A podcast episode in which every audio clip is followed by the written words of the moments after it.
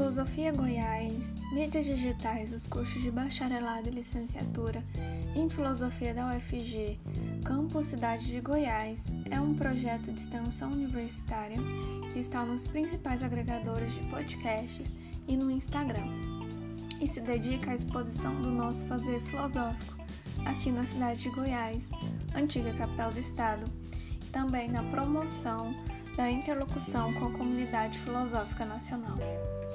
Canal de podcasts Filosofia Goiás promove entrevistas e exposições orais variadas, seminários de pesquisas, webséries e debates sobre os mais variados temas de filosofia, com discentes, professores e pesquisadores dos cursos de bacharelado e licenciatura em filosofia da UFG Campus Cidade de Goiás e com convidados de outras universidades de todas as partes do país.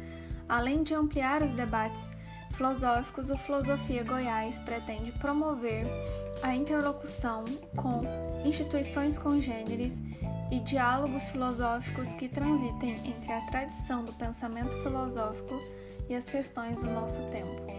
Também o próprio fazer filosófico no ensino, na pesquisa, na extensão e na formação para a docência são tematizados aqui. Nós convidamos você a acessar e se inscrever em nossos canais de mídia no Spotify, no Google Podcasts e demais agregadores de podcasts, também no Instagram. Meu nome é Janaína Teodoro e no episódio de hoje apresentamos a segunda parte da comunicação do professor Ricardo Delgado sobre as relações de filosofia e saúde mental do pensamento de Epíteto.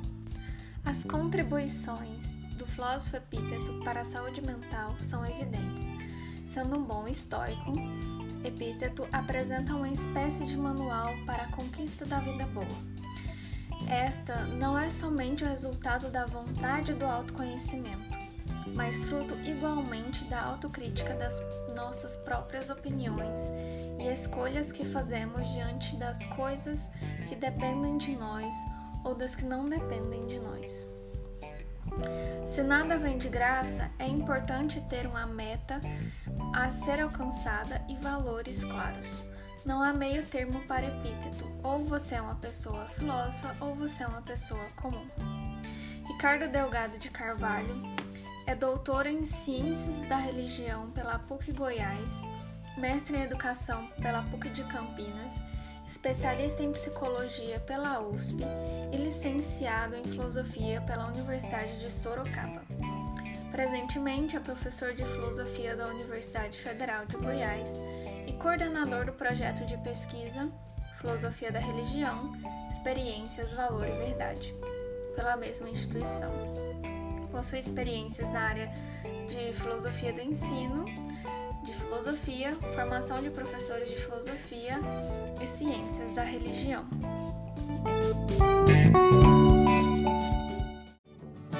Tudo é uma questão de manter a mente quieta, a espinha reta, teu coração tranquilo. Tudo é uma questão de manter a mente quieta, a espinha reta, teu coração tranquilo tudo é uma questão de manter a mente quieta, a espinheira dá, o coração tranquilo. Tudo é uma questão de manter a mente quieta, a espinheira dá, o coração tranquilo. E aí, complementando essa ideia de, de, de que depende de nós, Epicteto ele tem uma, uma expressão muito forte, né? muito, é, muito bombástica, a gente pode chamar assim. É, olha, vou dizer uma coisa para você. Você, enquanto ferramenta, Epicteto diria, né, nada vem de graça. Nada vem de graça.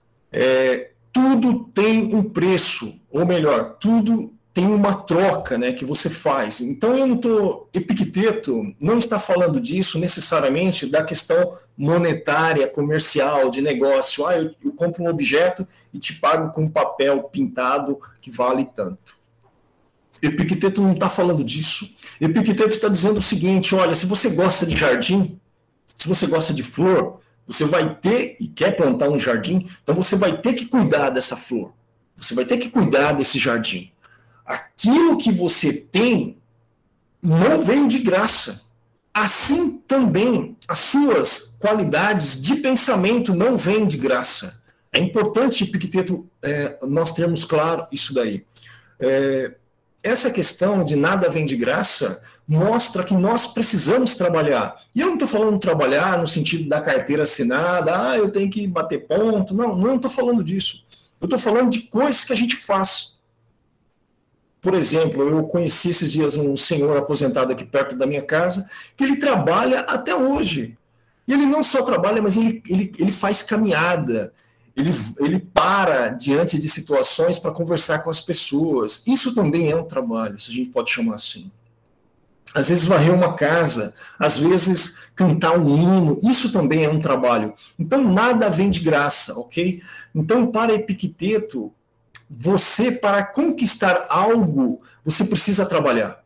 E aí, volto a dizer, não se reduz ao trabalho da carteira assinada. É um trabalho, assim como eu estou passando isso para vocês agora, isso, eu também realizei um trabalho para fazer isso daqui para vocês. E aí, a gente pode até questionar: vocês estão em que etapa do conhecimento dizer não? Vocês estão apenas tendo impressão do que eu estou falando? Vocês estão tendo acordo com o que eu estou falando? Ah, é, talvez assim, tal, por causa de aquilo, tal, é, tal. Vocês estão compreendendo o que eu estou falando? Ou vocês estão tendo já a ciência do sábio? Possivelmente vocês vão estar aqui, ó, na primeira etapa do, da verdade, né? Na impressão e no acordo. É importante que vocês saiam da impressão e do acordo, né? Aprofunde a compreensão da verdade e tenham a ciência do sábio, conforme disse Zenão, e também Epicteto, que era muito favorável a essa ideia. É, uma outra proposta de Epicteto, ela tem a ver com a ideia de que quando você é, está sendo direcionado pelas coisas que não dependem de você, o que, que Epicteto diria? Ora, essas coisas que não dependem de você, você está reagindo. Você não está agindo. Você está reagindo. Então, um exemplo.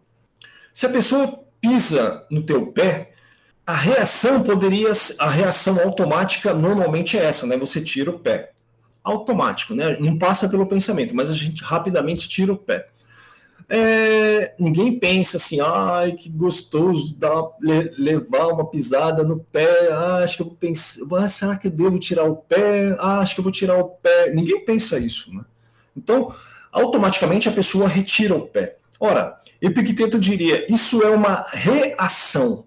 Agora, o que você vai fazer a respeito disso pode ser uma reação ou uma ação. A ação, diria Epicteto, ela está sempre ligada ao pensamento. A ação está sempre ligada a alguma coisa maior. Não, não é a animalidade. Ao contrário, a reação está normalmente ligada à animalidade. Então, você deu um pisão no pé da pessoa e a pessoa te dá outro pisão e ainda briga com você e grita. Ora, isso é uma reação que ela teve para com você. Mas não sei se já aconteceram com vocês, situações que vocês fazem, de repente, inesperadamente, a pessoa chega e fala: Não, tudo bem, fica tranquilo, na boa, olha, sem problema. E você até se surpreende, fala: Cara, como é que a pessoa me diz uma coisa dessa, tão bonita, né, tão, tão bacana da gente ouvir? Então, a reação está ligada à animalidade, a ação está ligada ao planejamento, ao pensamento, né? diria Epicteto. É, é importante também que você, ao buscar, é, ao buscar aquilo que depende de você, é importante que você cuide de si. Então, esse cuidado de si não se meta em fazer algo além da sua capacidade, pois além de fazer mal feito, deixou de fazer o que sabe bem. Assim como protege o pé do prego, cuide de sua faculdade de pensar. Seus princípios devem ser vividos como se fossem leis. Não seja uma almazia carregando um corpo cadavérico. Evite fazer juramentos. E se tem pensamentos de cera, evite o sol. Essa, essa última frase é bem interessante. Né? Se tem pensamentos de cera, evite o sol. Ora, Você pode compreender isso no sentido de que os seus pensamentos, de acordo com o ambiente a ser dito, eles devem ser medidos. Então, se você é, é um advogado e vai defender o réu na família que o réu prejudicou, cara, você, esse advogado tem pensamento de cera, né? Ele vai ser achincalhado, ele vai ser é, expulso dali ra rapidamente, né? Então, de certo modo, eu tenho a impressão de que Epicteto está mostrando a importância que tem de você cuidar dos seus pensamentos. Né? Os seus pensamentos, digamos assim, eles, eles refletem a tua casa. Né? Assim como você, o seu corpo habita um ambiente, os teus pensamentos refletem a tua casa. E essa casa depende muito daquilo que você pensa. E a importância que tem de você cuidar de si, né? Essa, esse cuidar de si, ele também traz um outro aspecto importante que Epicteto falaria. E aí eu trago é, uma ideia daquela do que é importante, né? Uma outra ferramenta aqui que a gente pode falar assim de construção mental. O que cabe você fazer? Então, o Epicteto ele tem isso, né? Como conquistar a vida boa? Tenha, pergunte sempre o que cabe você fazer nessa situação. E se for para imitar alguém, diria Epicteto, imite Sócrates. Não imite a pessoa comum. Epicteto tem isso bem claro. Olha, não imite a pessoa comum. A pessoa comum normalmente é animalizada. Não é que em alguns momentos ela também não tenha reflexões, assim como nós, assim como todos nós temos atitudes adequadas. Sim, pode sim, pode ser. Mas então imite Sócrates, diria Epicteto, porque esse homem, esse ser, era um ser lógico, era um ser de um pensamento e de um, uma, uma, grandiosidade ímpar, diria Epicteto.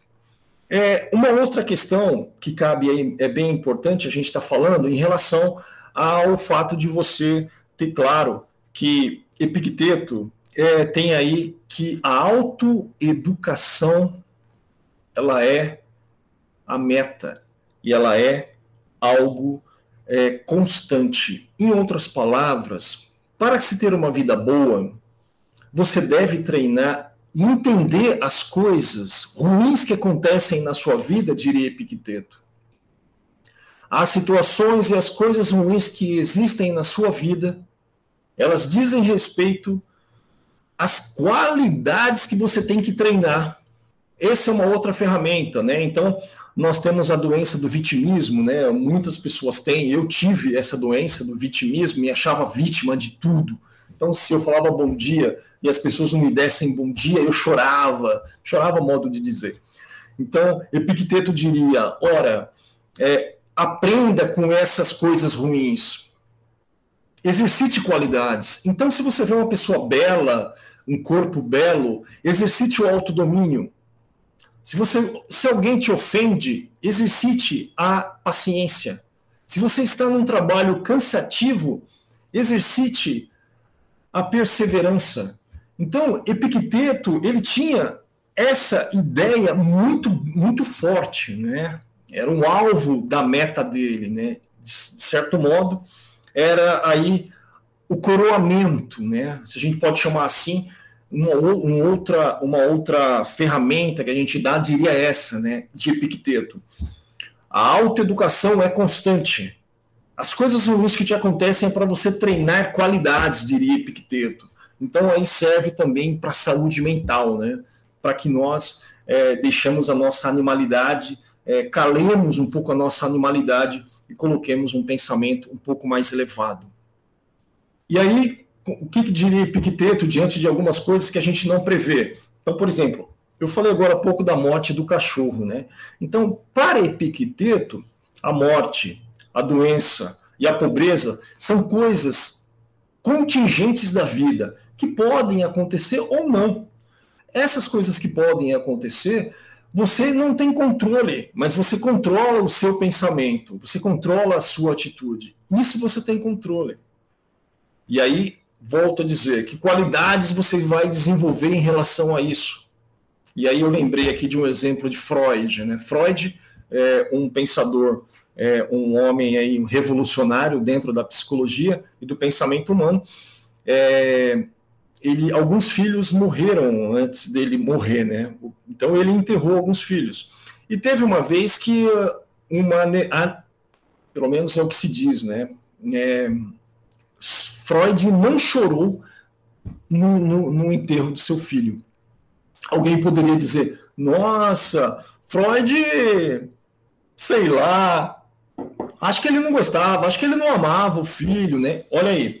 Esse tipo de impressão é aquela ideia que a gente estava falando agora há pouco das etapas da verdade, né? A pessoa tem uma impressão e já julga. E aí Epicteto diz, ora, o que está calcada, aonde está calcada a tua impressão? E aí tua, as tuas opiniões, né?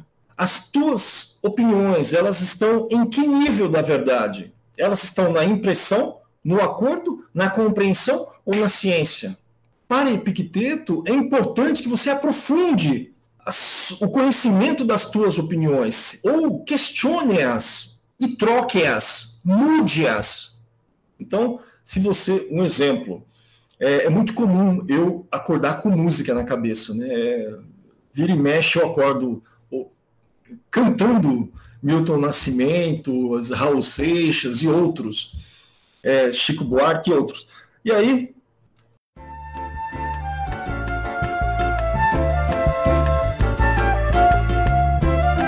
O mundo me condena e ninguém tem pena, falando sempre mal do meu nome, deixando de saber se eu vou morrer de sede ou se eu vou morrer de fome. Mas se eu for para a cozinha e não estiver fazendo nada, é como se aquela música ficasse em pano de fundo, tocando na minha cabeça, né? Mas rapidamente eu substituo por aquilo que eu tenho que fazer. Bom, o que, que eu tenho que fazer agora? Agora eu tenho que estudar aquilo, agora eu tenho que preparar uma aula, agora eu vou fazer aquilo. Então, Epicteto diria isso aprofunde as suas opiniões. Busque não a impressão ou o acordo, busque a compreensão e busque a ciência do sábio. A ciência do sábio, de acordo com Epicteto, seria esse aprofundamento na sabedoria, não só em um aspecto, né, mas um, um algo mais global naquilo que você pode realizar é, aqui em, em qualquer ambiente que você vá. É, olha, olha que interessante, né? E aí a gente começa a lembrar um pouquinho aí dos experimentos de conformidade de Ash, né? Essa é a educação da conformidade. Muitas vezes a gente acaba fazendo o que os outros querem que a gente faça. Então, Epicteto diria: ora, o que você quer fazer, muitas vezes você não tem claro. Então, para você ter claro, você precisa se questionar: quais são seus valores? Quais são seus valores? E aí a gente poderia dizer, mas o que é um valor? Imagine eu pegando o seu, o seu celular agora, um exemplo, né? Pegando o seu celular agora e jogando na parede. Você não vai gostar. Isso mostra que você dá valor para aquilo. Então, o que é valor? Valor, de certo modo, a gente poderia dizer que é um conceito que revela uma autoestima menor ou maior de acordo com o objeto do desejo. Então, você tem é, um valor, um valor de amor, por exemplo. Mas esse valor de amor, ele está na impressão, no acordo, na compreensão ou na ciência do sábio, diria Epicteto. Muitas vezes, aquela pessoa que comete, por exemplo, um assassinato é, em é, um crime passional, digamos assim, e ele fala que matou a pessoa por amor, né? Olha, olha que absurdo, né? Olha que absurdo o que a pessoa diz. Mas essa compreensão está aqui, ó. A opinião da pessoa está aqui. E aí a gente, Epicteto questionaria: o teu valor está onde? Você é altruísta? Você tem humildade? Você é estudioso? Você é pesquisador? Você perdoa? Esses valores, se realmente é isso que você quer, então questione esses valores e amplie-os, aprofunde-os. Ah, eu só amo minha mãe, meu irmão, a minha esposa e meu filho, só. Só. Não amo mais ninguém. Então, Epicteto diria: o seu amor muitas vezes está relacionado à impressão, é o acordo. Que amor pequeno é esse, né? Talvez poderia dizer Epicteto. Então, Epicteto questiona os valores e fala e fala para nós, tenha claro esses valores, né? E aí eu lembro Epicteto falando um pouquinho das mulheres, né? É, algo bem interessante. Ele diz assim, olha, A mulher, na nossa sociedade, ela pode casar aos 14 anos. Casar aos 14 anos, ela pode cuidar da casa. Então, ela cuida da casa, seduz o marido e é valorizada por ter decência e disciplina. Epicteto disse: é preciso alertá-la. É preciso alertá-la. Ora, Epicteto diria: ora, ora, por que, que você valoriza somente isso? Valorize o seu estudo, valorize a sua decência, a sua, a sua, o seu pensamento, cresça, saia, saia desse, desse, dessa redoma, né? Dessa redoma de pensamento, né? Amplie o seu pensamento. Ao, ao ter claro esses valores, né? Epicteto é, diz, esses valores também não podem ser aqueles valores da escola, ou melhor, daquele grupo que você aprendeu, daquele grupo que você cresceu. Hoje nós vivemos um mundo de fake news, né? E aí a gente poderia estar questionando o que são é, fake news e até que ponto o que eu entendo daquilo que é ou daquilo que está se mostrando ser realmente é. Então, determinada pessoa está sendo acusada de vários crimes. Ora, realmente ela, ela, ela, ela é uma criminosa? Deixa eu ver com os meus pensamentos. Espera aí. Ela fez isso, isso, isso e isso. Ora, então, realmente, eu posso não querer crer, meu desejo, eu adoro aquela pessoa, mas que ela cometeu crime, ela cometeu. Então, o, a questão aí do, da, da ética, né, que Epicteto também bate um pouco nessa tecla, é importante você ter claro que a ética, que pertence aos papéis que assumimos na sociedade, papéis mesmo no sentido de teatro, né? Inclusive ele fala para você nunca abandonar o seu papel, em outras palavras, para você não buscar o suicídio. Porque você está dentro do Logos. E esse Logos ensina você a crescer, a buscar valores. E aí a gente volta a dizer: o que cabe você fazer? O que cabe você realizar? Qual é a tua vida boa? Porque a tua vida boa não é a minha. E assim, a tua vida boa, diria Epicteto, ela deve, eu, Epicteto diria, olha, ela tem que ser decente, ela tem que ter é, prudência, e ela tem que ser filósofa. E aí uma coisa interessante é que você poderia dizer, mas eu não sou filósofa. E Picteto diria, ora, só existem dois tipos de pessoas: as pessoas comuns e as filósofas. As pessoas comuns e as filósofas têm diferença. A filósofa, ela reflete, ela busca não a animalidade, lembram da metafísica, né? A animalidade está ali, está pressionando. A pessoa filósofa, ela busca os valores, ela busca realizar aquilo que importa para ela e para a comunidade.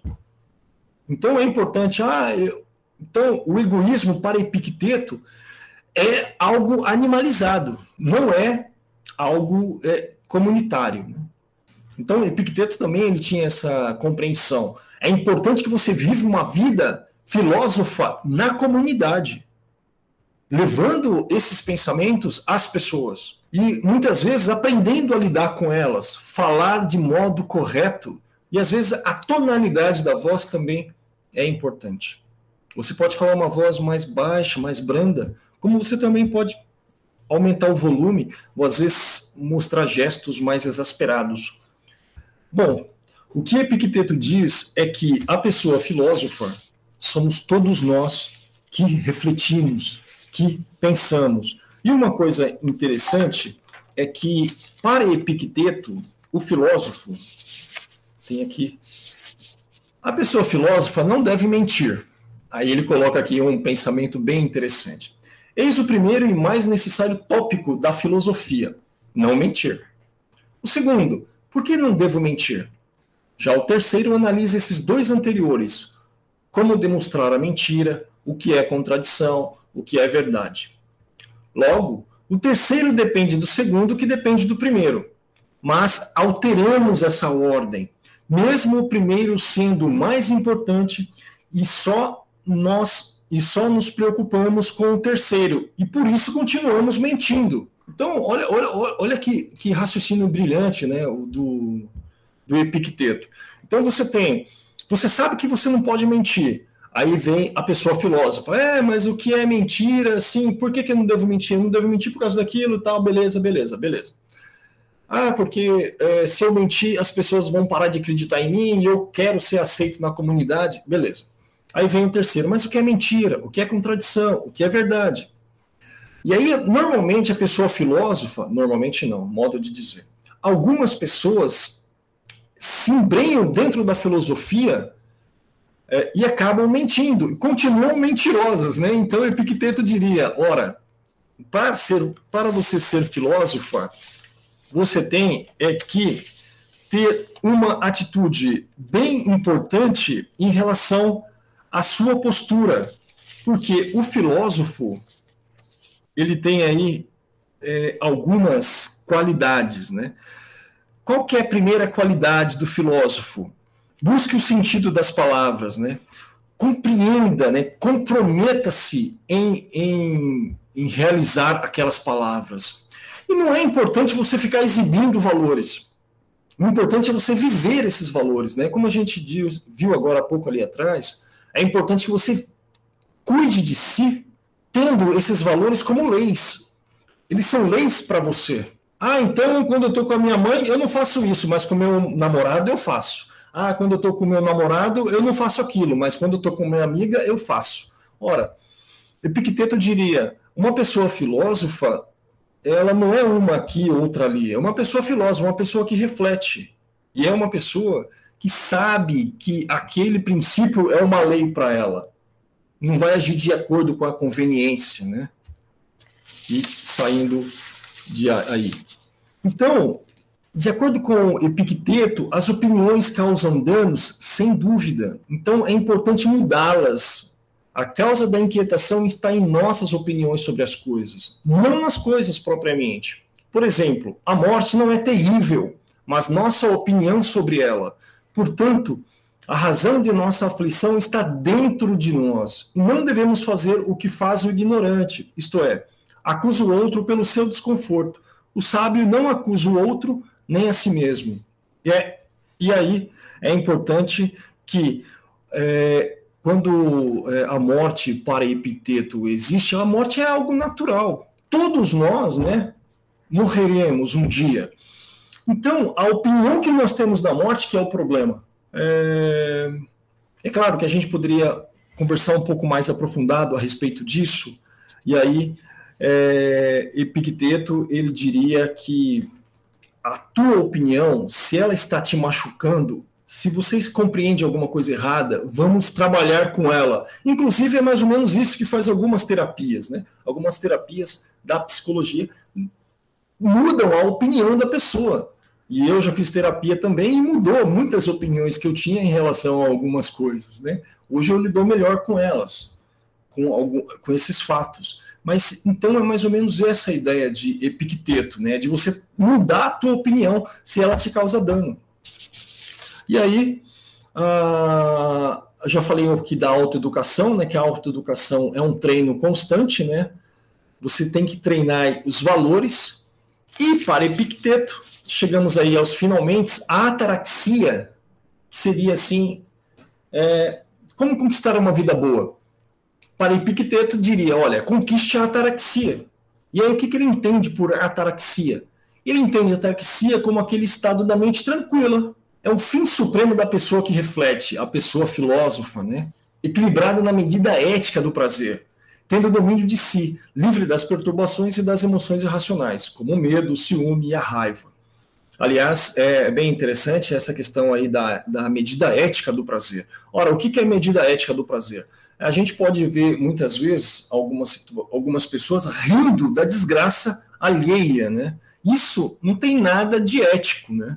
Então, a medida ética do prazer é justamente aquilo que causa bem-estar em você e também bem-estar ao próximo, ou pelo menos não prejudica o próximo. E é isso, pessoal.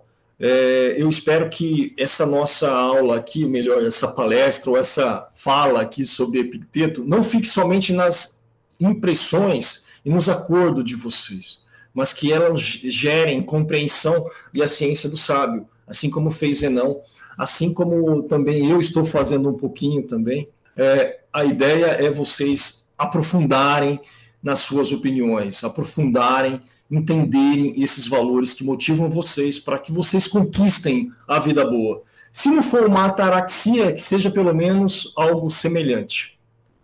Muito obrigado. tiver mais nada, nem chão, nem escada, escudo ou espada, o seu coração acordará.